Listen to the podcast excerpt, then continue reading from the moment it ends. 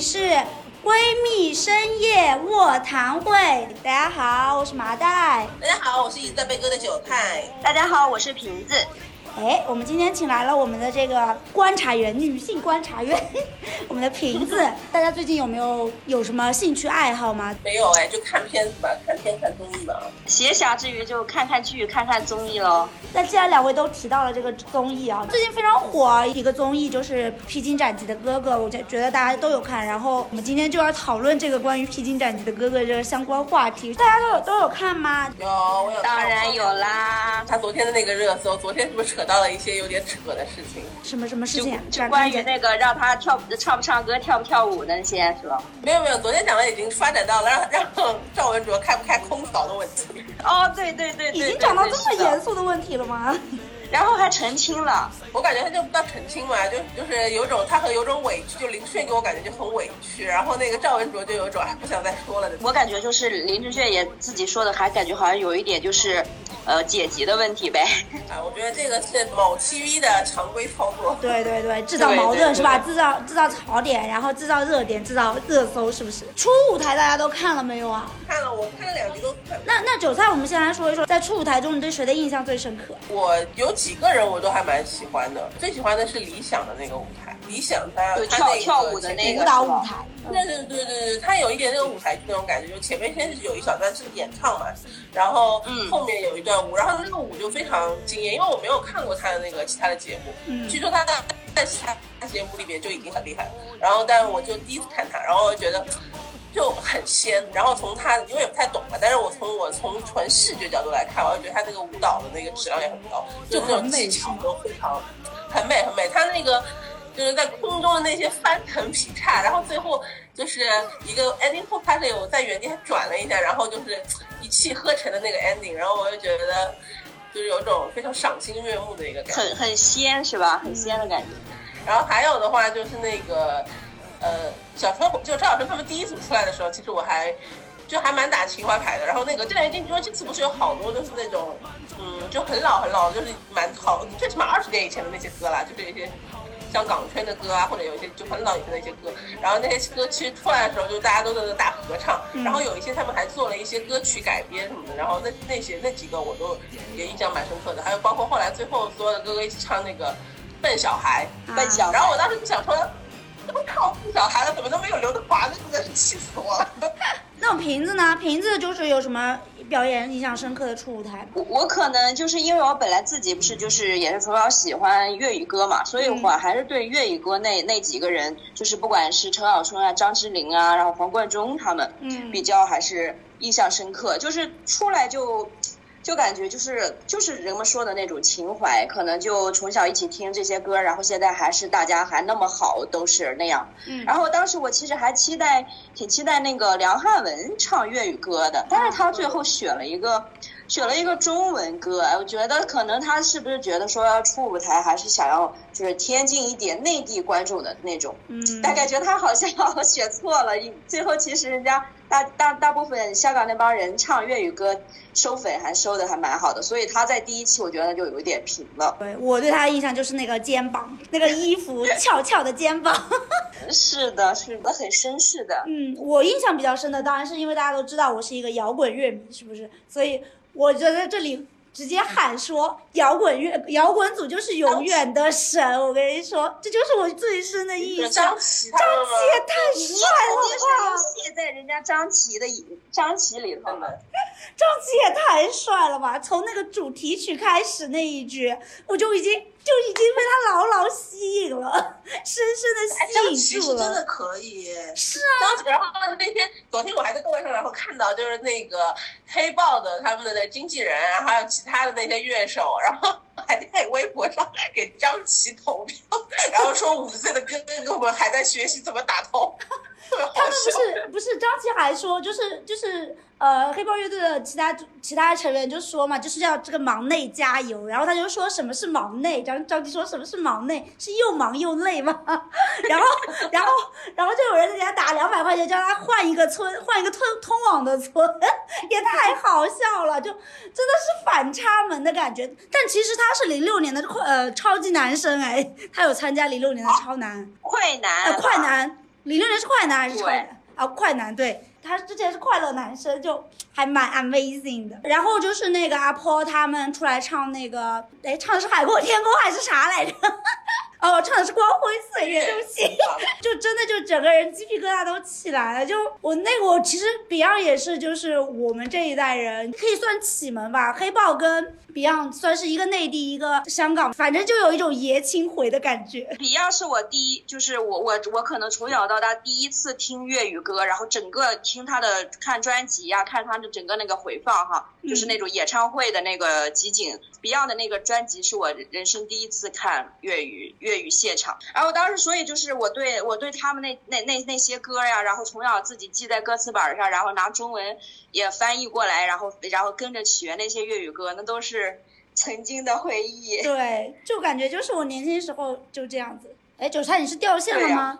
没有，我我在看，我刚刚看人家阿波唱的明明叫不再犹豫。对不起，所以唱的是不再犹豫是吗？这三首歌就在我脑子里，感觉太久没听了，太久没听了。但是其实真的也是像瓶子一样，我也有把那个 Beyond 的歌，其实从头到尾都都有听过一些。可能我没有像他那么就是说做笔记啊，然后去学着唱什么，但是也是陪我度过了一段非常难忘的岁月吧。其实我我自己我其实还蛮喜欢，如果是按组来看的话，其实我自己是最喜欢哈人那一组。我喜欢那个他人，他人那个，而且他人里面有几个我就很喜欢，就是我没想到那个 MC Jin，他最后的那个票还挺低的，但是我其实还是很喜欢欧阳靖的，就是他真的是老炮，就是很酷。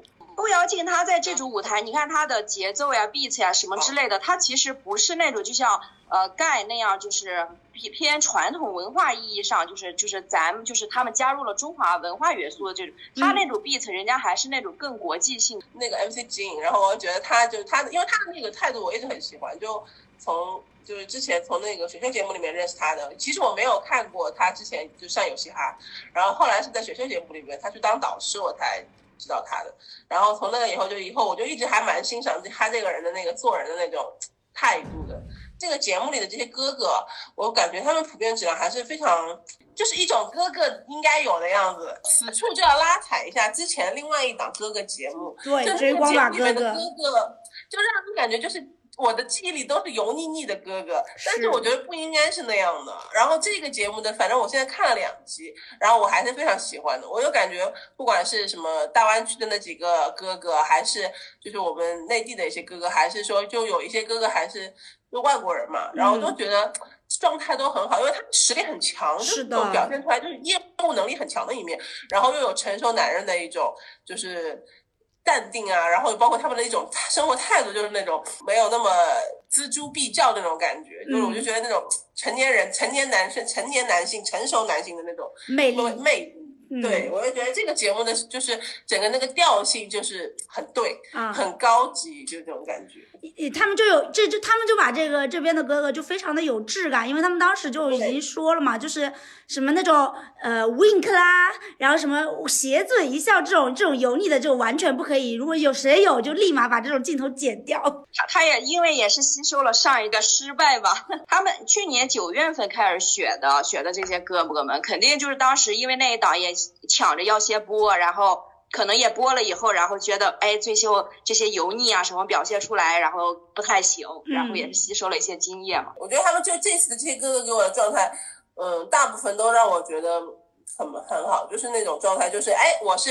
过来参加这个比赛，虽然是个比赛，我们也要要争一争，或者要表现很好，但是就没有那么强的那种，就是这种为了迎合观众或者怎么样，就做一些很诡异的事情，就少了。对他们就其实还是做的蛮自我的，就是其实因为他们身上比较真实的这一面，就还是让我们比较喜欢的。刚刚也刚刚也有说到大湾区嘛，我觉得大湾区应该是目前这个呼声最高的一个组了。大湾区我做大湾区哦，然后气氛组吗？对，又是气氛组，又是搞笑担当啊。就是，对呀，看他们，看每个人都非常很狠的样子，但其实都非常有反差萌的感觉。就那个第二轮选歌的时候，只有这么三个点，什么三个热议点，就真的也还挺好笑的。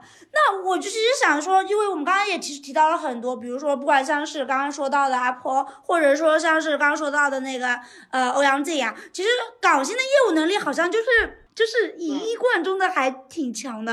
那为什么这个港星的业务能力会这么强啊？我觉得可能跟之前就是八零年代、九零年代那个时候香港的那个娱乐产业的发展还是有关系。那个时候他们，因为我感觉在香港其实很从八零年代开始就有很很成体系的这种造星的这种。机制，嗯，就是包括他们，你看他们就是这些人都是又能唱又能跳还能演，他们那个什么培训，像那种无线的他们的那种 TVB 他们那种培训班，就感觉就是培养的时候其实是非常花心思在好好打磨这些人的一些基础的，然后包括他们对自我的这个要求，可能跟当时那个圈子的竞争也有很大关系。你想那么小的一个地方，对吧？又出来了这么多明星，然后他们本身内卷 就挺厉害的。对，那个时候他们其实。早在那个时候就已经开始卷了，真的呀。然后你想，那卷到后面卷生卷死以后，最后大家的业务能力，大家就要必须保持在一个水准之上，你才有有有活干，你才有饭吃。嗯，对，哥像他们这些，我觉得不仅是这些哥哥，其实之前有一些就是港圈的那些姐姐们，其实也都很厉害，就是是的，都很拿得出手的，就是不管他们。就是年龄的增长或什么，就感觉他们业务能力的水平还是保持在那个高位上面。嗯，就都是其实都是大浪淘沙出来的。你看他现在其实说说说这些人每个都哎坐我翘着二郎腿在那嗑瓜子儿看别人训练啊什么，其但是人家到正式上舞台的时候，人家那个业务水平是没有没有一点点逊于他们的。对，没有。所以其实就是这些人，人家本来为什么会那么自信，或者说说会那么就是嗯很泰然自若的那种感觉，其实人家是有真本事在那。那儿的，我反正我能唱，哎，我上台就能，而且我的不管是我的身材还是我的那个这嗓子保持的都很好，我直接能上，我就不需要像你现在这样，就是很大种很多人说我我得训练个二二十来小时，然后我要保持这种状态什么之类的，所以他们是有那种天然的资本的，就是他们其实在之前就已经打下了非常夯实的这个基础，然后到了就是也可以说吧，以前十年台下功了，上台十分钟这样子。他们也都是从伴舞，有些人也都是之前都当伴舞啊，配配角，然后再慢慢再起来。就像那个陈小春一开始出道的时候，不是也是组了个团嘛？陈小春应该是跟谢天华吧？对，就是他还有个谁来着？三个人，然后组了一个团，然后是九四年还是九三年的时候，很很久一才有一场演出的那种。然后到最后，人家就可能也慢慢的碰到了那个电影嘛，然后就《古惑仔》那部电影，然后整个就火起来了。而且我刚刚是记得我是看过说，呃，当时拍《古惑仔》的时候，其实是没有人要去，非常临时啊，就拍了十几天。这个片子就就这个电影就拍好了，当时投资又不大，是的，然后没想到就成为了一代经典。现在说想拍，你也限制太多了，根本不可能，也是时代产物吧。刚刚想起来，你们提到那个《古惑仔》，我就在想，其实除了来来的那些哥哥，就是在港圈，我能想到的其他还有很多也很合适的一些哥哥，像郑伊健他们。郑伊他们以前就是唱歌啊，就唱歌的歌也都很好听。你看那个谢天华，谢天华是可以跳舞啊，我我他那个当时那个片子就节目里面有放到一个谢天武之前好像跳国标舞的片段，我是有我是有点印象的。因为他之前我是有看到过，就是他早年都是跳，就是应该是跳国标那种样子，所以我就觉得现在这些节目里的那些训练对他们来说是有难度，但已经吃过很多苦了，在这个在打基础的这个事情上面，然后他们就是这些年也没懈怠，对吧？然后现在要随时要拿出来，还是很拿得出手的。就是这些大湾区的哥哥，我觉得还是很享受这个比赛的。是的，是的，也可以某种程度，当然有些人可能也会说，他们就是参加一个综艺，然后可能钱也蛮多的，然后就是反正就是过来。混混也能拿那么多钱，但是我是感觉他们其实是心态比较丰富，也不是说他们就表演就真的是混混，就他们其实也会就是去训练，然后有一些在训练当中，有些人不擅长跳舞，他也会感觉要拖大家的后腿啊，也很有那种集体的那种团魂。你应该在点名李晓峰。不会跳舞，我觉得你在点名 批评他。说我不想拖累别人。谢天华当年在那个舞蹈节目里头还是夺冠的，是哪个舞蹈风暴吗？舞动奇迹吧，我也不太记得了。谢天华给我印象最深刻，就在那个《潜行狙击》里面的 Laughing 哥。欧阳靖不是也有吗？他演的是那个谁，杨丽青。然后他们进，他们就是。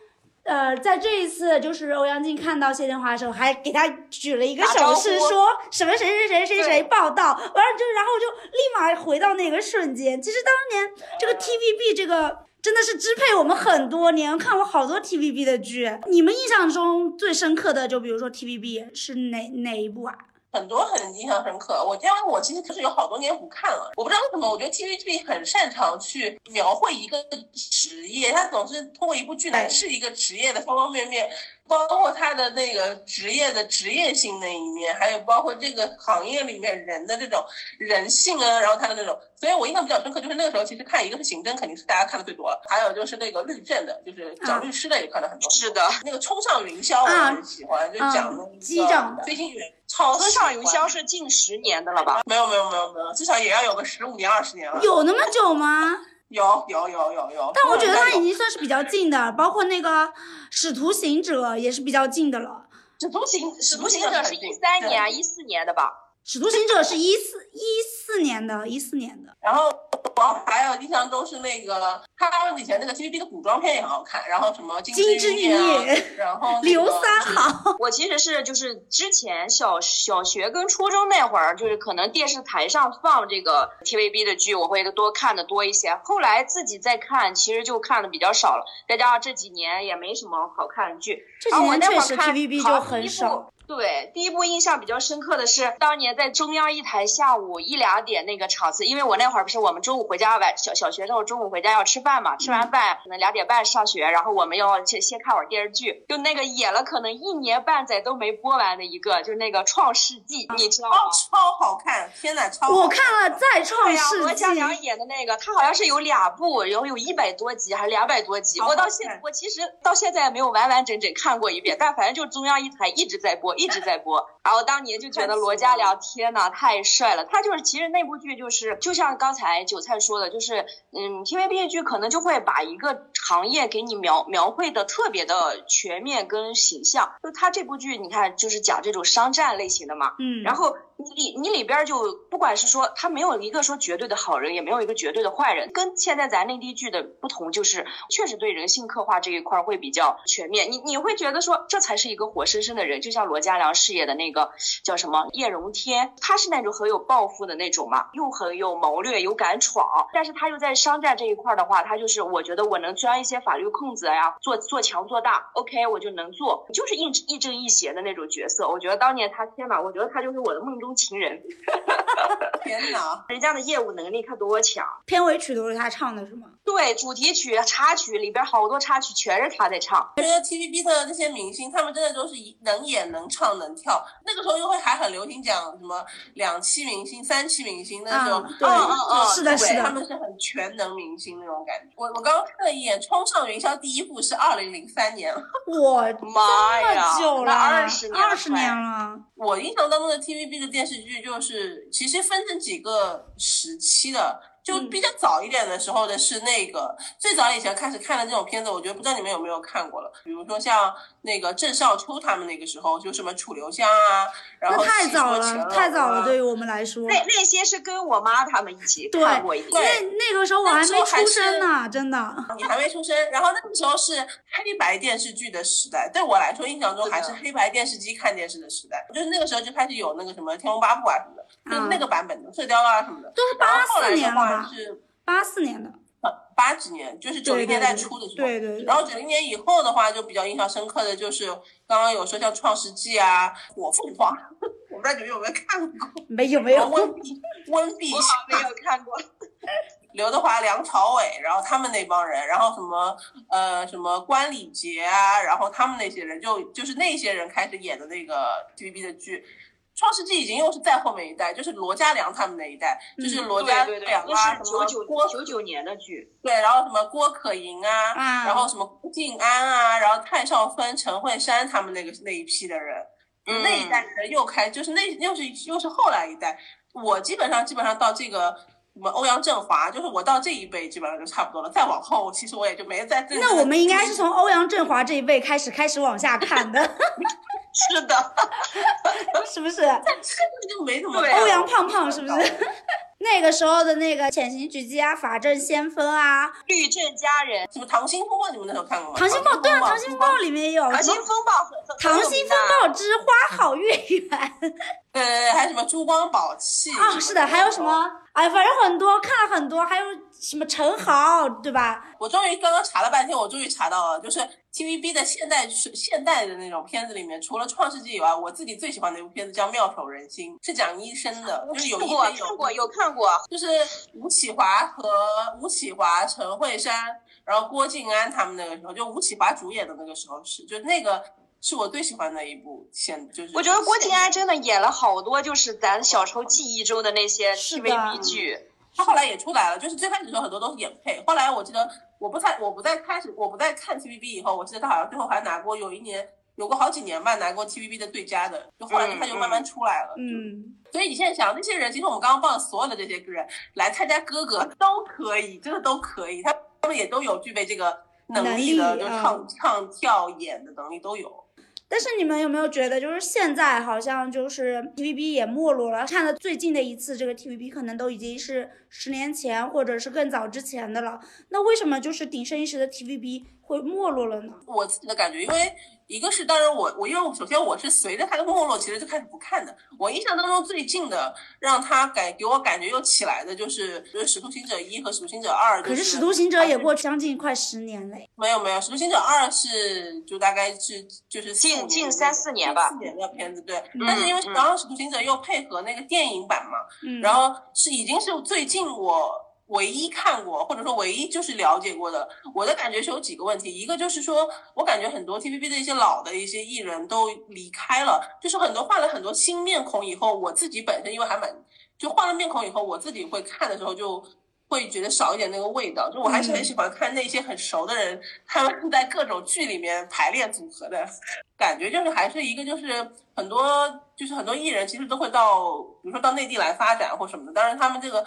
现在 TVB 好像演戏，他们的收入其实还挺低的，然后所以有很多艺人的出走，这肯定是直接导致他的这个呃没落的一个很大原因。还有一个就是对我们本身来讲的话，就是现在这个剧太多了，就是除了港剧以外，其实很多大家都通过各种各样的渠道也能看到质量很高的，比如说呃美剧啊、欧欧美的一些剧啊，然后比如说像韩韩剧，其实韩剧这几年也起来的很快，因为它的那个品质质量也是直线上升，就是有很多。题材也很深刻，然后剧本也非常强的一些作品，就不但是最早期很多也都是偏向情爱啊，或者说是这种偶像剧那种感觉的，然后这种像这种起来了，然后所以大家都有很多很多新的选择，但是就是港剧这一块的话，就会感觉就是要有一些新的亮点的一些本子、剧本啊，或者是演员，都感觉没有。就没有那么多，所以感觉就是在其他的这个选择冲击之下，他就明显感觉到了他的一种颓势的感觉。我我我倒是感觉就是说，其实嗯，港剧你你要说 TVB 剧或者说港剧这个整体没落，我倒是觉得没有那么大感觉。反正总之觉得就是一个时代趋势的这么一个。你就像现在其实。就像像那几年台剧哈一啊比较比偏偶像剧，但是人家这几年不管是题材上的选择，还是说那种剧本的深刻程度上，又慢慢又走向一个新的高度。就像这几年出了好几部爆款，我我反而觉得这些就哎呀也不要大家也不要那么遗憾。你毕竟你当你看你你当年你 TVB 剧火的时候，你是那个时代造就的嘛？你看因为咱。呃，内地当时也没有什么选择，然后你们你你们那儿那个就娱乐产业那么发达，然后拍了拍了也都挺好的，演员那么多，然后肯定就是资本会聚集在那里嘛。然后你到现在，然后整个。不，不管是我们说内地整个放开，或者还是说内地现在出来这么多剧以后，你你你人家资本肯定是有一个选择的呀。我我可能我肯定是往钱多的地方走嘛。那那那我演员肯定也是向着钱走嘛。就整个就不管是演员、导演、导演，他们都都要都在往外走。所以就导致了你可能我不会局限于那一个那个香港那个地方来来只只限于在那儿拍了嘛，所以大家现在就感觉就是说他们没落，但其实可能更繁荣繁荣了呗，就整个就是就是各方都在都在发力了呗，就觉得就我感觉是这么一个状态，所以大家我觉得不要有什么。遗憾吧，就当成一个怀念就好了。可能过几年他啊觉得就是那那帮人或者说那那一块儿又觉得说，哎呀，内地现在拍，你看现在拍的什么烂片子啊，呃人人性这一块都都好人就是好人，坏人就是坏人，就没什么没没什么这一块的话，可可可能又会回去，就会又会回回到那个潮流去，也说不定嘛。近期嘛，我有看那个那个怒火重案吧，就一直在一水的夸那个谢霆锋嘛，就就是说这种分批美人真的是应该要再多一点。然后也有说这个是这部片子是有这个港片巅峰期水的水准，巅峰期的那个水准。我个人是觉得，就像刚才瓶子说的一样，潮潮流就是周而复始的嘛。可能现在是流行这一时，那如果就是说现在的港剧啊或者港片，就自己也有在发力，也有找到自己的问题的话，也有能够做出一些改变的话，没准下一个流行的还是他们也不一定。我是有点赞同瓶子的这个这个看法的。其实当年的这个电影的呃香港电影的黄金时代，也是给我们留下了非常多的文化印记啊。也想看看你们香港电影看的多不多呀？也是小时候那会儿比较爱，因为人家香港那边比较爱拍这种枪战，香港电影里边看最多可能就是这这个题材，因为内地受限嘛，所以看了很多的这种枪战片。跟我哥，尤其是我我哥小时候，他比我大九岁嘛，他几乎每天看，然后我就跟着他看，他还租碟回来就看了很多。租碟这个词说出来就非常的有年代感，印象最深刻的就是哪部电影啊？我感觉香港就很擅长拍这种像呃刑就刑侦警匪这一类的，是的，是的。然后还有包括就是动作片嘛，像刑侦的话，就是《无间道》肯定是顶巅峰之作了。其实我还蛮爱看《使徒行者》的，就是后来两部《使徒行者》我也很喜欢看。我觉得小可能小的时候或者更早一点的时候，其实确实是就是一个是内地本身我们电影那个就是量也没有那么大量的没起来，然后那个时候。香港还是一个就是片子，就是它是那个就出片率非常高的，就是非常高产、非常密集高产的一个，就是这种影视制造工厂的那种感觉。它那种工业化出来的片子非常多，占据观众的注意力嘛，确实也是对大家的影响还是蛮深的。后来有一段时间，我内地在拍一些警匪枪战的片子的时候，也会留有港片的这种印记在里头，包括这种叙事的这种框架呀，然后这个就很像。而且好，后来不是也有好多那个港片导演过来就直接指导拍的嘛，节制呀什么之类的。那我是跟你们有点不一样，因为我看我我年轻的时候，我小时候看这个 枪战的片不是特别多，但是我看王家卫的电影。看那个徐克的电影比较多一点，《青蛇》给我留下的印象就是非常深刻。我可能比较还是向往那种唯美的、凄惨的爱情故事吧。你现在是不是很爱赵文卓？那也没有，那也并没有。不管是《青蛇》《白蛇》还是什么《倩女幽魂》啊，王家卫的其实也有很多，像是比如说。有什么来着？你你小时候就能看懂王家卫了吗？我其实不是我说的这个小时候，已经是我就是要去上大一的时候。哦哦。对，那个时候我还记得看一部爱情片，叫做《第十二夜》，就很唯美，当时就给我开启了一个爱情的这个唯美的世界，就这样。张张张张柏芝跟那个，这还有一部很经典的呀，《星语心愿》呀。对，《星语心愿》，然后还有《忘不了》，《忘不了》也非常的经典。天呐，星语心愿那那首歌是我小时候最爱的歌。我要控制我自己。对对，唱的越飞越好。有没有就是觉得好像我们现在在说的一些，就是在过去的那个时代了，就是过去时代的眼泪了。纵观现在的这个华语流行市场，其实还挺难再造经典的吧？听起来有点难过，这个经典会让人觉得有点难过。没有，我刚刚特别想说，就是说现在我们谈过去的经典的时候，总是作品会和很多人都是绑定在一起，就是我感觉是那个年代里出现了很多很很有实力的演员也好，或者歌手也好，其实都是他们的。作品，就刚刚前面你讲的那个王家卫，我就我们央同学因为没往下谈嘛，嗯，就那个王家卫，像他就之前说《重庆森林》啊，《阿飞正传》啊，然后像《春光乍泄》那些，其实我都很喜欢看，嗯，然后包括那个时候，其实因为他那个片子就出来很多人，像梁朝那时候梁朝伟啊、金城武啊，他们都因为张国荣啊，就是在那个王家卫片子里的那种，给我的感觉就是他每次这个人出来的时候，他我就会感觉他的片子是很有质感的那种感觉，对，而且他的调色做的也很好，对，然后包括像王家卫，像那个时候，因为你讲到了就是港片里面。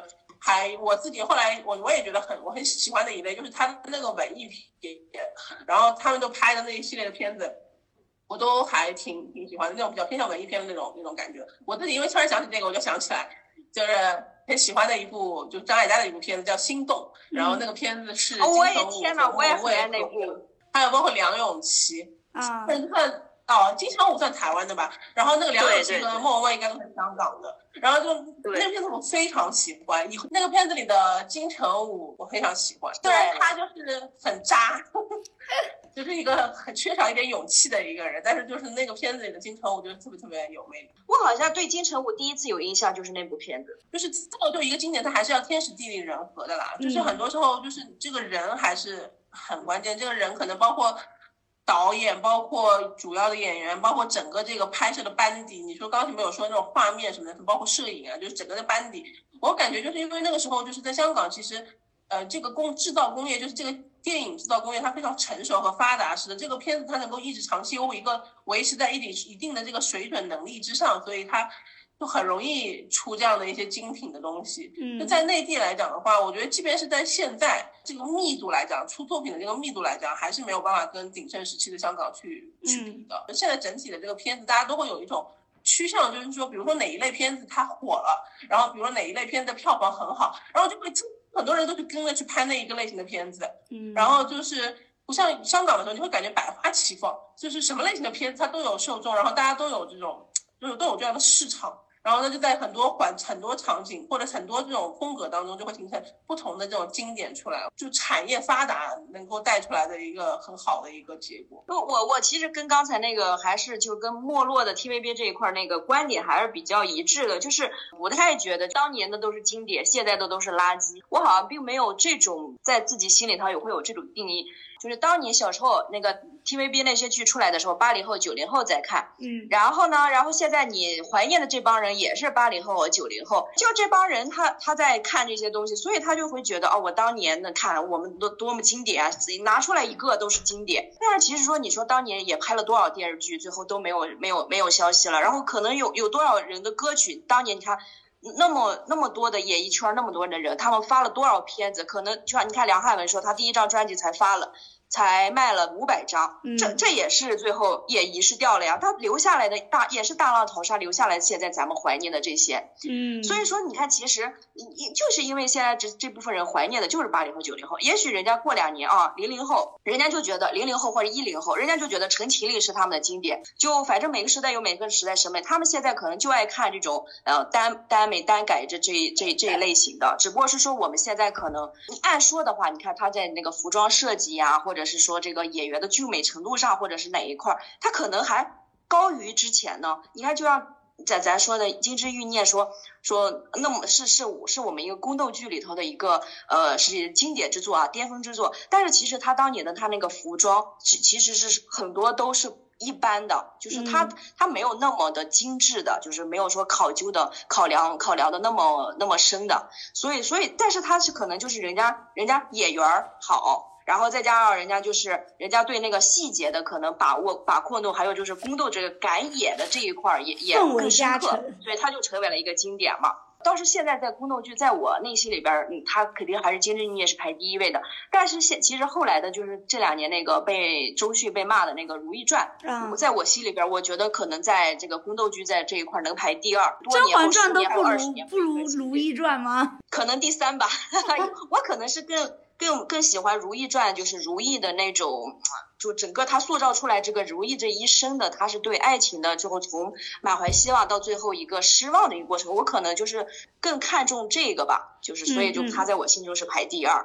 嗯，我觉得她每确实就是每个时代她都会有一些每个时代的精品的东西出来，每每一年也都会有。所幸还现在是每一年都还是有一些不错的作品出来的。其实像比如说大陆，因为 T V 为什么说 T V B 感觉就是之前声量没有我们多不多？其实我刚才有一个观点，因为其实其他的这个市场里面也涌现出了很多很好的作品，所以会把大家的一些注意力分散到其他地方去。当然就是比如说像前几年，现感觉到大陆这边。就是古装片的质量，当然我们以前也有啊，《大明天子》啊什么这些东西，然后包括以前什么康熙啊，就是那些乾隆啊那些，其实有很多。然后，但是我会觉得像今年的最近年的话，比如说像《琅琊榜》啊这些起来，其实也质量都是非常非常高的。是的，《琅琊榜》是我近近年看的比较完整的，因为我不太喜欢看电视剧，真的是非常认真的从头追到尾看完的古装片。然后还有就是《庆余年》，去年的《庆余年》也不错，嗯，是的。它确实还是有一部分人，就是内地这一块还是有有人在认认真真做剧的。是的，是的。正午阳光。对，再加上再加上可能就像刚才一开始韭菜说的，就是你大家一开始就是拜流量嘛，拜什么？但是觉得觉得后来你看现在慢慢流量就不好用了呀，大家可能就会哎，我又求品质，然后慢慢的这也许又在又在向好，所以就是大家就期待吧，我觉得未来更好呗。嗯，刚才瓶子也有说到这个流量，我们其实在这个下半年的时候经历了还挺多，挺多流量明星下半年的频繁塌房这个事情。你们觉得这些流量明星相比这些我们现在这些披荆斩棘的哥哥，能够通过这档节目达到一个翻红的这么一个？效果，我觉得已经已经翻红了。就是我们本来说想约，就是这些哥哥们啊，就是说看约个哪个约个，从第一期就看了以后就说想约，约张琪可能现在已经不太好约了。想约这些嘛，但是其实可能现在都各家都抢呗，那就是翻红了呀，真真的红了。但我感觉这种红是。那个节目期间的这段时间肯定是会很火的，因为现在你想，那个如果不火的话，芒果做这个节目，它也不是就 作败了嘛。那这个话，在这个播出期间，我觉得他们的话题度是会很高的。你包括像第一季的那个姐姐，其实播完播出当时的时候，那一些姐姐，比如说像那个张雨绮啊，他们那些也是属于瞬间就是那种。翻红那种感觉，对对，可能就拿了半年一年的，就是已经就是各种约呀什么，已经都拿出去了。那么这种翻红的这个节奏能够持续多久，还是要看后期的这个运作的。比如说像现在这个感觉，我感觉到明显就是有翻红的这个状态的。嗯嗯。因为像张琪这种，我觉得他不能叫翻红，是我感觉他是从原来的摇滚小圈出圈，对，之前可能没有这么多人知道张琪，他是破圈对的。嗯。但是像赵文卓呀，比如说像呃大湾区的一些哥哥们，但是大湾区的哥哥有一个特性，我觉得他们每个人单独的话，其实可能不一定有那么强的势能，就他们还是要对大湾区男团人家很会抓住这个，抓住这个点，就直接。搞在了一起，嗯，对他们就是他们有他们的策略，人，你看他们那个策略就很对。然后比如说那个赵文卓，然后比如说赵文卓和哈人们在一起的那种，就是会有一些话题，然后他们哈人克星有一段时，对，就是有至少在一段时间之内是很有话题的，就是可以捆绑在一起去产生一些，就是呃接到一些新的商务啊，或者说有一些新的一些身价也会有一部分的提升啊什么的。包括里面有很多刻意的炒 CP，对吧？对，什么叫刻意？刻意炒币，我仿佛你在点名言承旭跟张雨龙，太刻意了，这个 CP 炒的。就是有一些，就是有一些，就是这种，那他们肯定在节目期间，大家都有各自策略嘛。有的是走男团，对吧？有的是 CP，对吧？有的就是另外一种鬼里鬼气的东西。反差，有的可能就是走反差。是的，是的。对，就是所以就是大家一定都有自己的人设和路线，以后就能在一定的时间之内，一定都是。会有一定的这个曝光和身，就是这个身价的提升的，要不然这节目真就败了。嗯，但是就是看他们这种热度能维持多久吧。就是你看现在，就即便像姐姐那个节目，第一季的姐姐，明显已经比第二季要。多了吧，但是到现在结束了以后，到现在我还能想得起来的姐姐，大概也就不超过五个了。其实这些明星过来，他们也其实是就是想要一个及时的曝光。我也许曝光好，我拿然后拿几个好本子，然后我这个这些本子我可能说演得好，然后后续的在内地的发展呀，然后可能更好。然后也也许有的人就是说，哎，我来试一试，我来火一下就行了，就不错了，拿点挣点钱，我觉得已经不错了。要什么自行车呀？有一个长途的长途的积累和曝光这样。样子就是他们张琪这个真的不错，张琪这个真的不错，真的很不错。但是张琪在滚圈儿不是不太声名声名声不太好吧？没有，他可是经过月亮组扒过没有问题的人。但但是这个多样性还是挺好的呀，就是这种哥哥里面还是有多样性的。就是那你要想我一样是很很很喜欢看他们，就是各个圈儿都发展发展，多挣多挣点钱，多去。好好玩玩音乐多好呢！我我我其实也即便都是滚圈，也不是都像张琪这样能马上获得关注啊。因为那个节目里面玩乐队的或什么的只有一两个嘛，对吧？我们也不点名了。但是就是也不是每个人都有这个一下子就能够抓到大家的这个关注，一下子就能起来的这种潜质的嘛。就是也其实也是要，天也是一个时机的一个问题。就是这事儿能轮到张琪。可不就是轮到张琪了吗？嗯嗯嗯，对对对，还是他们内部决策的好，说要带着这个任务去破圈啊，确实是他们本来的组织策略，就是要带让张琪带着这个这个目标去破圈的这个目标。如果就是要从内地选五个人去跟大湾区的哥哥们 battle，你们会选哪五个人？那我觉得业务能力上可能有好几个能超过他们。比如说，比比如说嘞，韭菜先举五个。因为五个这么多啊？对，要五五五 v 五嘛。我我看看有，我第一我脑子里第一个出现的是李承铉，因为我觉得他那个低音 rap 那段还确实是让我觉得挺挺意外的。嗯。然后，但是我觉得他们夫妻俩营销买的最近买的有点多啊，没有，也不一定要是那个那个组里面的，就是外面的也可以，就外边的也行。对对对。天哪，这个太难了！你们要不你们先想想，然后我再想想。我我我其实这两天想了想了想了半天，我觉得也也也整不出来五个，也没有，也没有五个。我们我们的书圈已经已经这样了吗？不是不是，感觉就是你你看，就是大就是大湾区那几个人家是什么？人家就是已经是功成名就，就是多当年是多么多么的辉煌，然后人家现在出来是这样子一个，就是这么一个状态。你你把内地拿出来的话，你看现在就是比方说火的这些什么。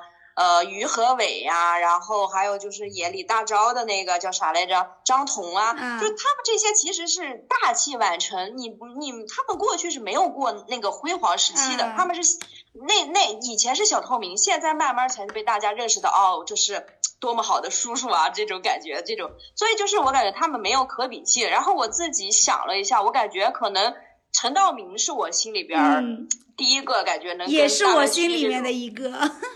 哦，书圈扛把子，是的，是的，他不管是他的那个业务能力，还是他的气质，还有他的这这个这个整个的这个整个浑身散发出来的这种这种魅力，嗯，都觉得是是在内地数一数二的。然后如果再举一个的话，我可能就觉得陈坤吧。唱歌呀，还是人格魅力都是 OK 的呀，而且人家当年是有过辉煌的呀，是吧？或者说现在一直在辉煌，是最合适的了。嗯，对对对，我心中就只想了这几个，好像其他也没有，就想在脑海里头能想起来。如果黄磊如果再瘦二十斤，我觉得黄磊可以。哦，对对对，黄磊再瘦一点就行。啊，对，黄磊也算是你成名很早，然后现在还有在活跃在这个。是是，对呀，他当年的那个就九七年的那首歌叫什么大海啊还是啥的，天呐，很很很很火的，当年的也是校园民谣歌手嘞。然后那个姜文儿，哎，姜文儿，姜文也也是，姜文也是，对。天呐，如果但是我感觉我们一旦把高度拔到了陈道明、姜文这个高度，很难再选其他人。确实，是吧？是吧？是吧？你一旦说我第你心里第一个 pick 的是陈道明，你怎么可能会会还其他人还能入法眼呢？我感觉还需要一个搞笑担当，给沈腾一个位置，沈腾、黄渤、沙溢都行吧。沙溢，他们都瘦点儿吧。沙溢还不行啊，沙溢年轻的时候也很那啥的。毕竟年轻时候有白展堂。是的，是的。但内地这帮人就是不注重身材管理呀，你说，哎呀，没错，这一块我们就落了下风了。没有陈道明的身材管理还是很不错的。对呀，陈道明，所以就是说陈道明的就是陈坤，陈坤，嗯，对。然后还有就是那个王阳，我觉得也还行，但是他之前没有红嘛，就是红过。对呀，他也算跟于和伟他们的，就是都是大器晚成的这种类型。是，不管怎么样吧，至少给了这些男演员一个一个出来的机会，我觉得也还是蛮好的，也是也是这个市场在对一些流量说说拒绝的一个姿态吧，我觉得。对对对，这个趋势是很好的，目前。嗯，那你们希望就是哪位哥哥来踢馆呢？陈坤吧，陈坤，这不是郑郑伊健吗？郑伊健可以啊。对呀，郑伊健过来吧，然后把他们那帮兄弟们都凑在一起。对，就整个大湾区真的可以做大了，我感觉。但是那个片就是我之前看的时候，其实是也还是很喜欢，就是《古惑仔》里面，我是还是蛮喜欢吴镇宇的这个角色的，就是很喜欢吴镇宇的演技。虽然他演的那个角色是个变态，但是我是很喜欢他的演技的。啊，吴镇宇，我觉得踢馆吴镇宇可以来呀。最最近这两年，他他跟他儿子飞满那种反差萌很明显呀，很我觉得会很缺粉，缺粉。对，是，就是他们几个我都。反正那个时候，反正看《古惑仔》里那几个人，我都还觉得我还都挺喜欢。我觉得古天乐可以来。哎，古天乐可以，古天乐可以，我觉得。古天乐过来就是，我觉得立刻秒杀，对不起。对啊，郭富城其实也可以来。那我不喜欢，不喜欢。那你让，那你让刘德华来吧。刘德华也可以来。任贤齐可以来，任贤齐，任贤齐最近的这几年好像也在内地还是蛮活跃的。好了好了，我们就把我们这个美好的幻想就停在此刻吧。可以了。如果真的是郑伊健来踢馆，哇哦，会有踢馆吗？可能会有吧。哎，去年有呀，那个二有呀，二有的那个杨丞琳不就是踢馆？哦，是是是，二是有的，所以也不知道现在的踢馆哥哥是谁，就期待这一件吧，好吧。那我们今天的节目到这里就要结束啦。你最 pink 哪位披荆斩棘的哥哥呢？欢迎在节目下方的评论区里面与我们互动，别忘了在网易云音乐搜索生图 radio 订阅我们，也可以在小宇宙、喜马拉雅等 APP 搜索闺蜜深夜卧谈会订阅同步收听。那今天的节目就到这里啦，希望大家能够持续关注我们闺蜜深夜深夜卧谈会。好，拜拜。这